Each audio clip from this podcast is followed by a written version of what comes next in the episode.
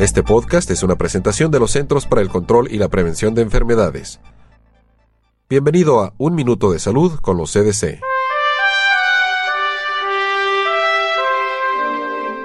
Para el poeta griego Hesiodo, todos los jóvenes son increíblemente imprudentes. Si bien muchos coinciden con este dicho, un estudio reciente de los CDC muestra que en los últimos 15 años ha disminuido el número de estudiantes de escuela secundaria superior o high school que incurren en conductas imprudentes o riesgosas. Estos estudiantes, por ejemplo, parecen captar mejor el mensaje de lo importante que es abrocharse el cinturón de seguridad en el automóvil. Desde 1991 ha disminuido en forma drástica el número de estudiantes de secundaria que afirman que nunca, o casi nunca, viajan en automóvil sin utilizar el cinturón de seguridad.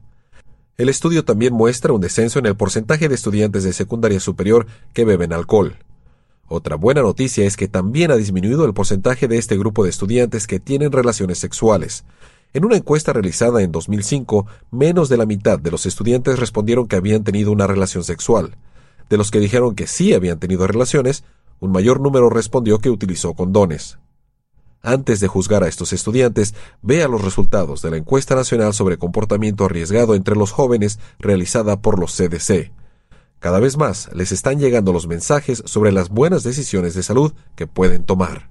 Le invitamos a que nos acompañe la próxima semana en una nueva emisión de Un Minuto de Salud con los CDC. Para más información sobre la salud visite www.cdc.gov y haga clic en la esquina superior derecha para ingresar a CDC en español.